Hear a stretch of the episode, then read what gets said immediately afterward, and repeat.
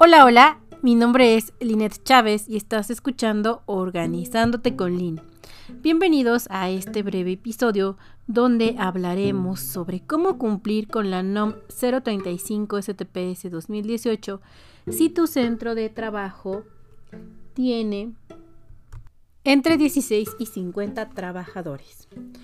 Bueno, em, como mencioné en un episodio anterior, esto me lo habían solicitado simplemente para tener en cuenta los puntos que se indican en el diario oficial de la federación. Así que puede ser muy repetitivo, muy técnico. Te sugiero que busques el episodio que va acorde con el número de trabajadores para que pues te sea funcional y no sea repetitivo. Eh, si tienes alguna duda, al final de este episodio te dejo mis datos. Espero que lo disfrutes y comenzamos.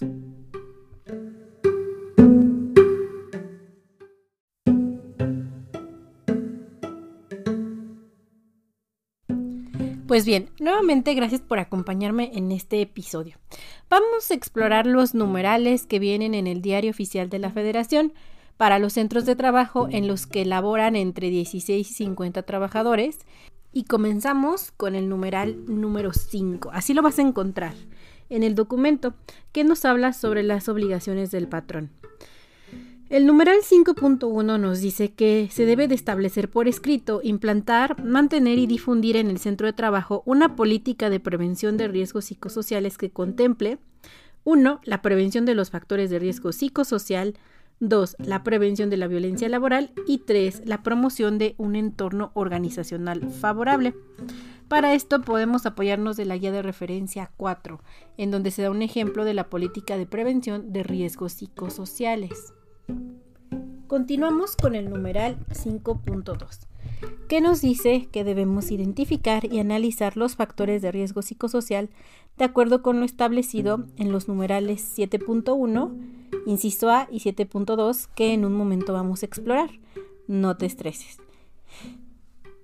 Continuamos con el 5.4 y nos habla de adoptar las medidas para prevenir y controlar los factores de riesgo psicosocial, promover el entorno organizacional favorable, así como para atender las prácticas opuestas al entorno organizacional favorable y los actos de violencia laboral con base en lo dispuesto en el capítulo 8 de la presente norma. Este capítulo nos habla sobre las medidas de prevención y acciones de control de los factores de riesgo psicosocial, de la violencia laboral y la promoción del entorno organizacional favorable. En un momento también vamos a explorar a profundidad los elementos intervinientes del mismo. Pues bien, luego el numeral 5.5 nos habla sobre identificar a los trabajadores que fueron sujetos a acontecimientos traumáticos severos durante o con motivo del trabajo y canalizarlos para su atención a la institución de seguridad social o privada o al médico del centro de trabajo o de la empresa. Aquí tenemos que checar la guía de referencia 1 que precisamente nos habla de la identificación de acontecimientos traumáticos severos. Caminamos y nos encontramos con el numeral 5.6. Aquí nos habla sobre practicar exámenes médicos y evaluaciones psicológicas a los trabajadores expuestos a violencia laboral y a los factores de riesgo psicosocial. Cuando existan signos o síntomas que denoten alguna alteración a su salud y el resultado de la identificación y análisis de factores de riesgo psicosocial, a que se refiere el numeral 7.1 y 7.2 de esta norma, así lo sugiera. Y bueno, ¿cuál es el nombre de estos numerales o de qué nos habla? Pues precisamente sobre la identificación y análisis de los factores de riesgo psicosocial y la evaluación del entorno organizacional.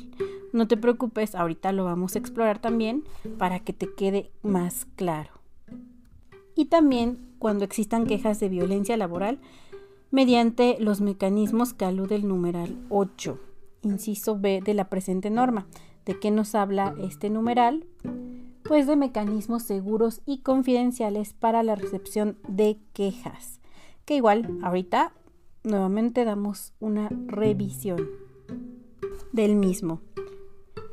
Pues bien, eh, los exámenes médicos y evaluaciones psicológicas podrán efectuarse a través de la institución de seguridad social o privada, médico, psiquiatra o psicólogo del centro de trabajo. Aquí hago un paréntesis, es indispensable que cuenten con cédula profesional. De repente podemos ver que existen psicoterapeutas, pero no son psicólogos. No, se, no aplicaría, tiene que ser psicólogo tiene que ser psiquiatra, tiene que ser médico, según corresponda, y deberán efectuarse de conformidad con lo establecido por las normas oficiales mexicanas que al respecto emita la Secretaría de Salud y o la Secretaría del Trabajo y Previsión Social, y a falta de estas, los que indique la institución de seguridad social o privada o el médico del centro de trabajo que le preste el servicio médico. Muy bien, pasamos al numeral 5.7 que nos habla de difundir y proporcionar información a los trabajadores sobre 1. La política de prevención de riesgos psicosociales. 2. Las medidas adoptadas para combatir las prácticas opuestas al entorno organizacional favorable y los actos de violencia laboral. 3. Las medidas y acciones de prevención y, en su caso, las acciones de control de los factores de riesgo psicosocial. 4. Los mecanismos para presentar quejas por prácticas opuestas al entorno organizacional favorable y para denunciar actos de violencia laboral. 5. Los resultados de la identificación y análisis de los factores de riesgo psicosocial. 6. Las posibles alteraciones a la salud por la exposición a los factores de riesgo psicosocial. Y después nos encontramos con el numeral 5.8 que nos habla sobre los registros. Debemos llevar registros sobre 1. Los resultados de la identificación y análisis de los factores de riesgo psicosocial. 2. Las medidas de control adoptadas cuando el resultado de la identificación y análisis de los factores de riesgo psicosocial lo señale. Y 3 los nombres de los trabajadores a los que se les practicaron los exámenes o evaluaciones clínicas y que se comprobó la exposición a factores de riesgo psicosocial, a actos de violencia laboral o a acontecimientos traumáticos severos. Bueno, de aquí ya damos un salto hasta el numeral número 7, que nos habla sobre la identificación y análisis de los factores de riesgo psicosocial y evaluación del entorno organizacional. Recuerda que para este número de trabajadores nos vamos a enfocar solamente en la identificación y análisis de los factores de riesgo psicosocial. El numeral 7.1 nos dice, la identificación y análisis de los factores de riesgo psicosocial y la evaluación del entorno organizacional deberán realizarse de conformidad con lo siguiente. 1. Los centros de trabajo que tengan entre 16 y 50 trabajadores únicamente deberán realizar la identificación y análisis de los factores de riesgo psicosocial, incluyendo a todos los trabajadores. Aquí puedes apoyarte de la guía de referencia 2, lo que te mencionaba hace un momento. Después, el numeral 7.2 nos habla sobre la identificación y análisis de los factores de riesgo psicosocial, que debe de contemplar lo siguiente. 1.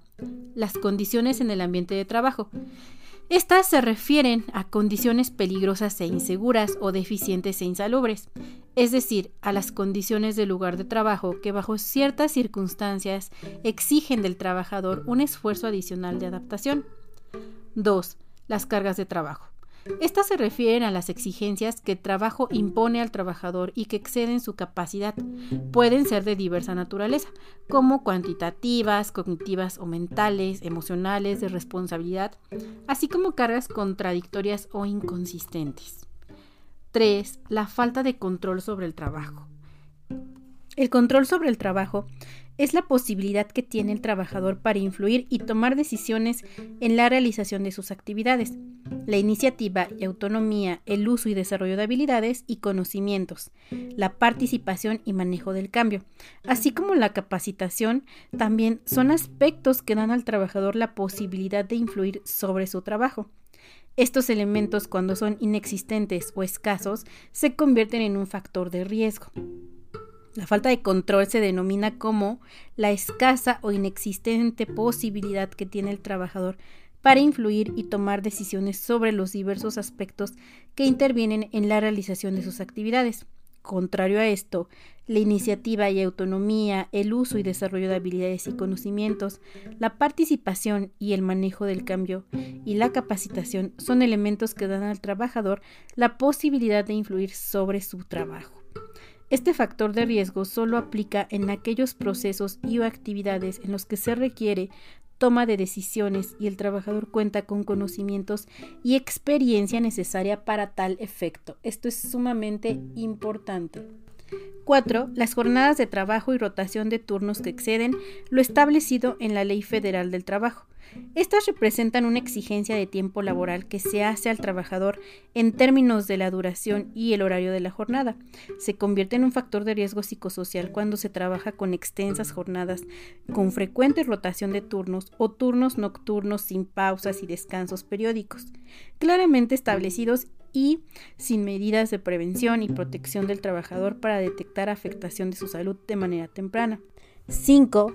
Interferencia en la relación trabajo-familia surge cuando existe conflicto entre las actividades familiares o personales y las responsabilidades laborales, es decir, cuando de manera constante se tienen que atender responsabilidades laborales durante el tiempo dedicado a la vida familiar y personal o se tiene que elaborar fuera del horario de trabajo.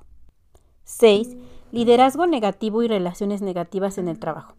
Aquí vamos a hablar por un lado sobre liderazgo negativo en el trabajo, que hace referencia al tipo de relación que se establece entre el patrón o sus representantes y los trabajadores, cuyas características influyen en la forma de trabajar y en las relaciones de un área de trabajo, y que está directamente relacionado con la actitud agresiva y o impositiva, falta de claridad de las funciones en las actividades y escaso o nulo reconocimiento y retroalimentación del desempeño.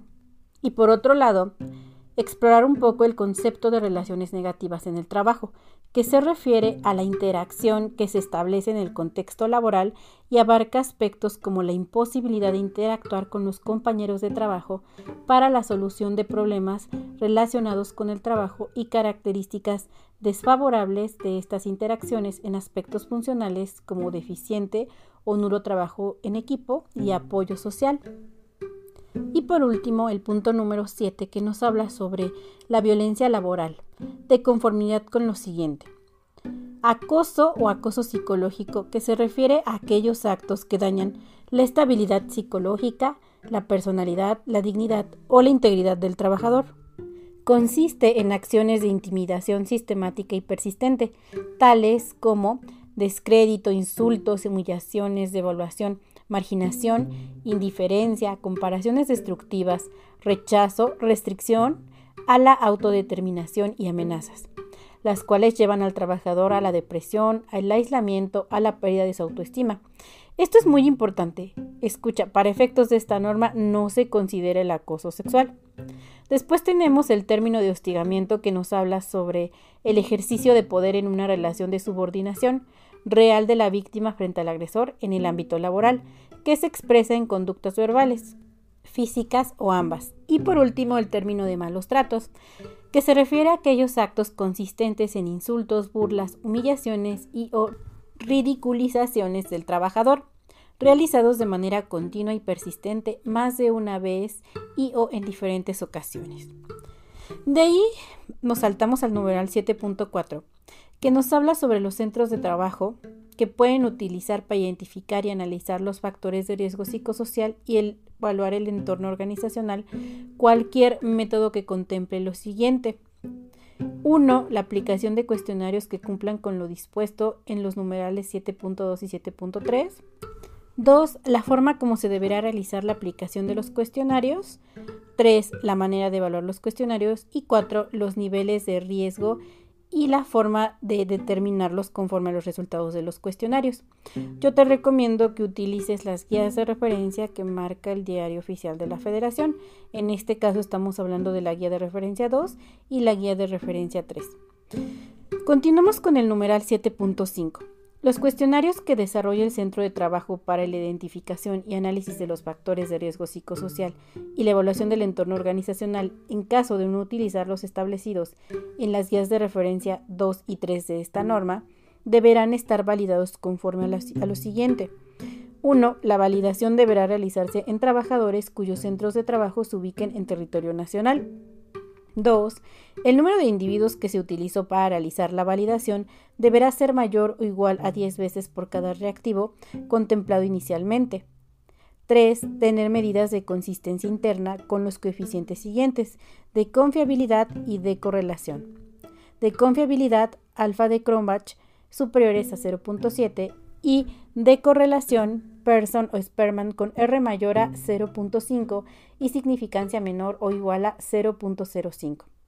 4. Tener validez de constructo mediante análisis factorial confirmatorio cumpliendo con medidas e índices de ajuste siguientes. Debemos de tomar en cuenta que sea de ajuste absoluto con los índices. 1. Índice de bondad de ajuste. 2. Residuo cuadrático medio. Y 3. Error de aproximación cuadrático medio. También de ajuste incremental o relativo con el índice de ajuste normado y de parsimonía con el índice eh, G cuadrada normada. Esto es importante.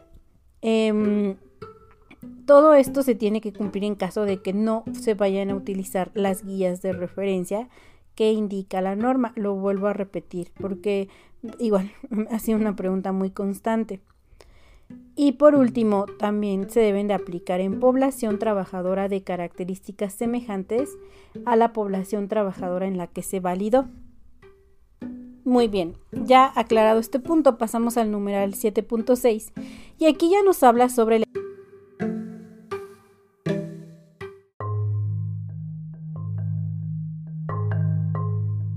la identificación y análisis de los factores de riesgo psicosocial y la evaluación del entorno organizacional, que deberá integrarse al diagnóstico de seguridad y salud en el trabajo a que se refiere la NOM 030 CTPS 2009. esto es importante, por eso ah, en el documento nos habla de las referencias y una norma que es base es la 030. Así que debemos de informarnos un poco. Espero próximamente hacer un episodios sobre esta norma para tener mayor conocimiento de la misma. Continuamos con el 7.7 y nos habla sobre el resultado de la identificación y análisis de los factores de riesgo psicosocial y la evaluación del entorno organizacional que deberá constar eh, en un informe que contenga lo siguiente. ¿Qué deberá de tener este informe? Bueno, primero, datos del centro de trabajo verificado. Aquí vas a colocar el nombre, la denominación o razón social, domicilio y actividad principal. También debe de tener el objetivo, las principales actividades realizadas en el centro de trabajo, el método utilizado conforme al numeral 7.4 que ya lo revisamos, los resultados obtenidos, las conclusiones, las recomendaciones y acciones de intervención en su caso y datos del responsable de la evaluación. Aquí del responsable debe de ir su nombre completo y número de cédula profesional en su caso. Continuamos con el numeral 7.8. Aquí vamos a poner los resultados de la identificación y análisis de los factores de riesgo psicosocial y la evaluación del entorno organizacional. Esta deberá estar disponible para consulta de los trabajadores. El 7.9, la identificación y análisis de los factores de riesgo psicosocial y la evaluación del entorno organizacional deberá realizarse al menos cada dos años. ¿Qué quiere decir esto? Que cada dos años vamos a estar haciendo el mismo procedimiento y actualizándonos. Ahora pasamos a un punto muy importante que es el 8. Hace rato hablábamos de él, ¿no? Se, cita al inicio que son las medidas de prevención y acciones de control de los factores de riesgo psicosocial de la violencia laboral y promoción del entorno organizacional favorable. El punto 8.1 nos habla sobre la prevención de los factores de riesgo psicosocial y la violencia laboral, así como para la promoción del entorno organizacional favorable. Los centros de trabajo deberán 1.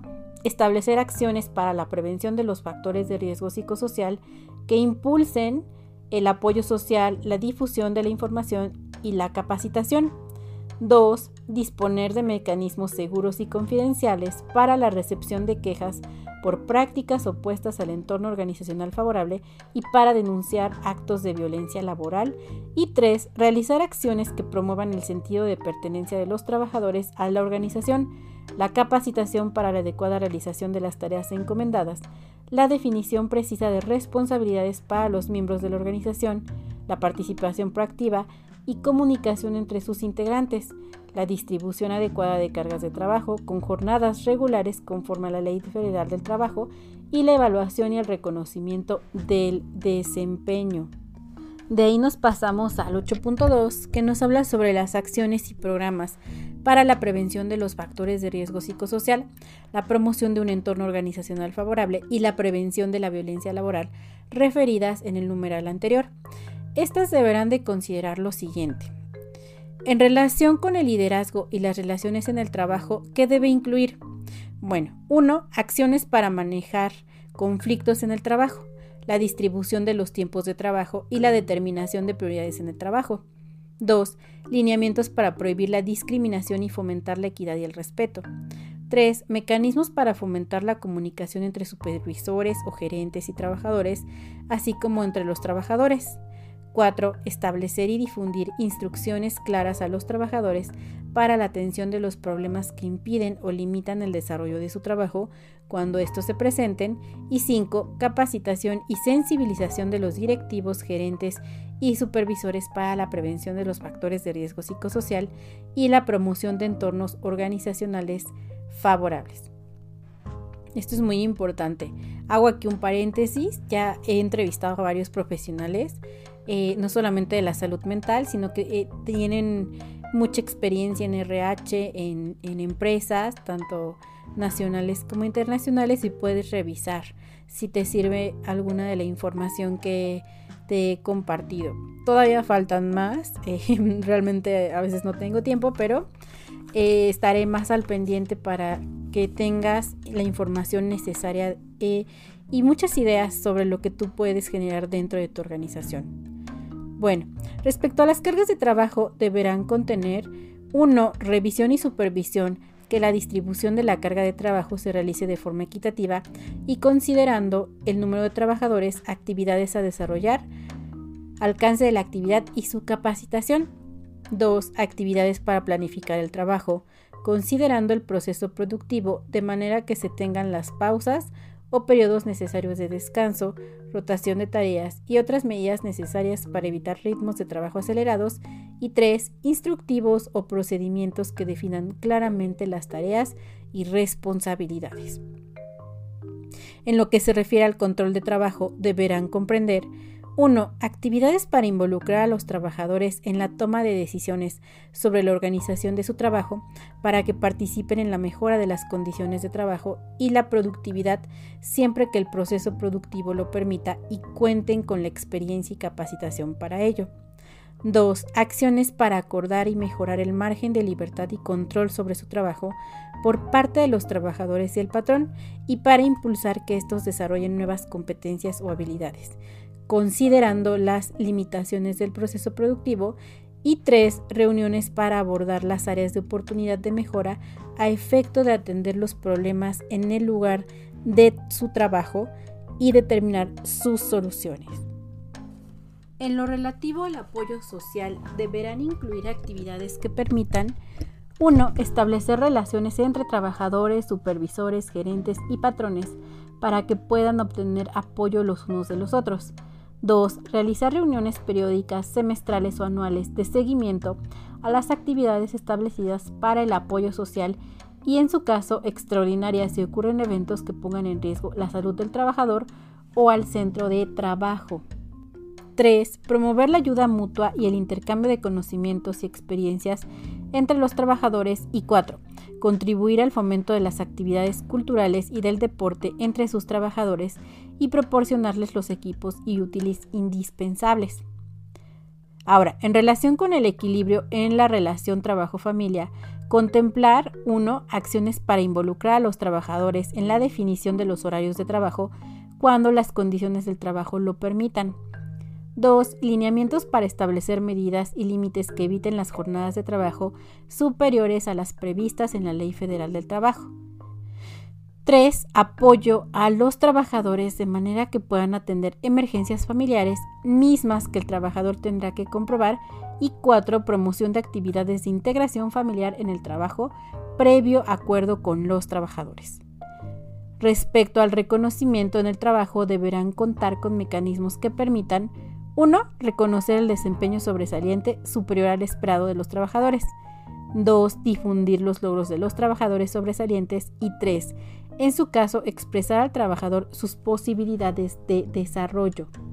Bueno, en lo que se refiere a la prevención de la violencia laboral, se deberá 1 difundir información para sensibilizar sobre la violencia laboral tanto trabajadores como a directivos, gerentes y supervisores. 2. Establecer procedimientos de actuación y seguimiento para tratar problemas relacionados con la violencia laboral. Y 3. Informar sobre la forma en que se deben denunciar actos de violencia laboral. En relación con la información y comunicación que se proporciona a los trabajadores, se deberá promover que 1. El patrón, supervisor o jefe inmediato se comunique de forma directa y con frecuencia con los trabajadores sobre cualquier problema que impida o retrase el desarrollo del trabajo. 2. Los cambios en la organización o en las condiciones de trabajo se difundan entre los trabajadores. Y 3. Los trabajadores puedan expresar sus opiniones sobre la solución de los problemas o la mejora de las condiciones de su trabajo que permitan mejorar su desempeño. Y respecto a la capacitación y adiestramiento que se proporciona a los trabajadores, se deberá cumplir con 1. Analizar la relación capacitación-tareas encomendadas, es decir, que tenga congruencia. 2. Dar oportunidad a los trabajadores para señalar sus necesidades de capacitación conforme a sus actividades. Y 3. Realizar una detección de necesidades de capacitación al menos cada dos años. Esto es importante, lo repito, al menos cada dos años e integrar su resultado en el programa de capacitación. Hasta aquí, bueno, cerramos este punto, continuamos con el numeral 8.3 que nos dice que los centros de trabajo cuyo resultado de las evaluaciones a que se refieren los numerales 7.1 al 7.4 que ya los revisamos, conforme a los criterios establecidos, determinen la necesidad de desarrollar acciones de control, estas se deberán implementar a través de un programa que cumpla con lo previsto por el numeral 8.4 de la presente norma. Y aquí, bueno, tú lo vas a desarrollar conforme a lo que hayas detectado. El 8.4 es este programa para la atención de los factores de riesgo psicosocial y en su caso para propiciar un entorno organizacional favorable y prevenir actos de violencia laboral debe de contener 1. Las áreas de trabajo y los trabajadores sujetos al programa. 2. El tipo de acciones y las medidas de control que deberán adoptarse. Aquí hago un paréntesis. ¿Qué acciones y medidas de control puedo implementar para mi empresa? Eh, tratar de no buscar eh, actividades de relleno o dinámicas. Si nosotros utilizamos estas acciones o estas medidas de control eh, siendo conscientes de que realmente pudieran generar impacto en diversas áreas. Nos va a llevar un tiempo, probablemente sí, porque es un proceso, pero sí realmente puede impactar en, en el proceso de desarrollo organizacional e incluso en varios departamentos. Por eso es importante que las acciones que se implementan no solamente sean para cumplir con la norma, sino que eh, yo voy a colocar esto y tiene una razón de ser, pero también me apoye en la implementación de otras normas como la 037, como la 030, la 019, la 025, si es que eh, ya la había aplicado, que todo sea congruente incluso también hace un momento lo veíamos en el, plan anual de capacitación y al estar armonizado de cierta manera, pues me va a permitir que lo que yo hago tenga una razón de ser y no sea una acción más que a lo mejor no les gusta, no les favorece, no está teniendo resultados. Esto, bueno, por experiencia eh, dentro de las organizaciones que han confiado en mi trabajo. Y continuamos con las fechas programadas para su realización, el control de los avances de la implementación del programa, la evaluación posterior a la aplicación de las medidas de control, en su caso, y el responsable de su ejecución. Avanzamos con el numeral 8.5. Aquí ya nos habla del tipo de acciones que deberán realizarse según apliquen los niveles siguientes. Hay tres tipos. De primer nivel son las acciones que se centran en el plano organizacional e implican actuar sobre la política de prevención de riesgos psicosociales del centro de trabajo. Es importantísimo que conozcas de pies a cabeza tu política la organización del trabajo, las acciones o medios para disminuir los efectos de los factores de riesgo psicosocial, prevenir la violencia laboral y propiciar el entorno organizacional favorable. Ahora nos encontramos con el segundo nivel. Aquí van las acciones que se orientan al plano grupal e implica actuar en la interrelación de los trabajadores o grupos de ellos y la organización del trabajo. Su actuación se centra en el tiempo de trabajo, el comportamiento y las interacciones personales. Se basan en propiciar información al trabajador, así como en la sensibilización. Contempla temas como manejo de conflictos, trabajo en equipo, orientación a resultados, liderazgo, comunicación asertiva, administración del tiempo de trabajo, entre otros. Y también reforzar el apoyo social. Aquí también, eh, si necesitan alguna capacitación en relación a estos temas, bueno, yo puedo apoyarlos. Es importante que se detecte bien la necesidad de capacitación. Por ejemplo, si, si, aquí se aborda alguna capacitación o algún otro tipo de intervención. Porque puede ser que yo eh, lanzo un curso de, o, o un entrenamiento sobre trabajo en equipo, pero resulta que las personas no escuchan. Entonces, si yo identifico claramente que Mm, primero tengo que trabajar en la comunicación antes que en el trabajo en equipo, probablemente voy a tener resultados diferentes. Entonces es importante estar conscientes de lo que mi organización realmente necesita. Y por último, tenemos el tercer nivel, que son las acciones que se enfocan al plano individual, es decir, se desarrolla cuando se comprueba que existen signos y o síntomas que denotan alteraciones de la salud. Se incluyen intervenciones de tipo clínico o terapéutico. Estas intervenciones de tercer nivel, que son de tipo clínico o terapéutico, deben ser realizadas invariablemente por un médico, psicólogo o psiquiatra según corresponda. También puede ser algún otro eh, profesional, ¿no? Si, por ejemplo, algún riesgo ergonómico, alguna situación ergonómica, tendría que ser un fisioterapeuta. Eh, solamente cuidar que cuente pues con título y cédula profesional para evitar alguna situación eh, a futuro. Bueno, estos son todos los numerales que hay que revisar para dar cumplimiento con la NOM 035 si tu centro de trabajo tiene entre 16 y 50 trabajadores. Si tienes alguna duda, puedes revisar el documento, sino también puedes ponerte en contacto conmigo.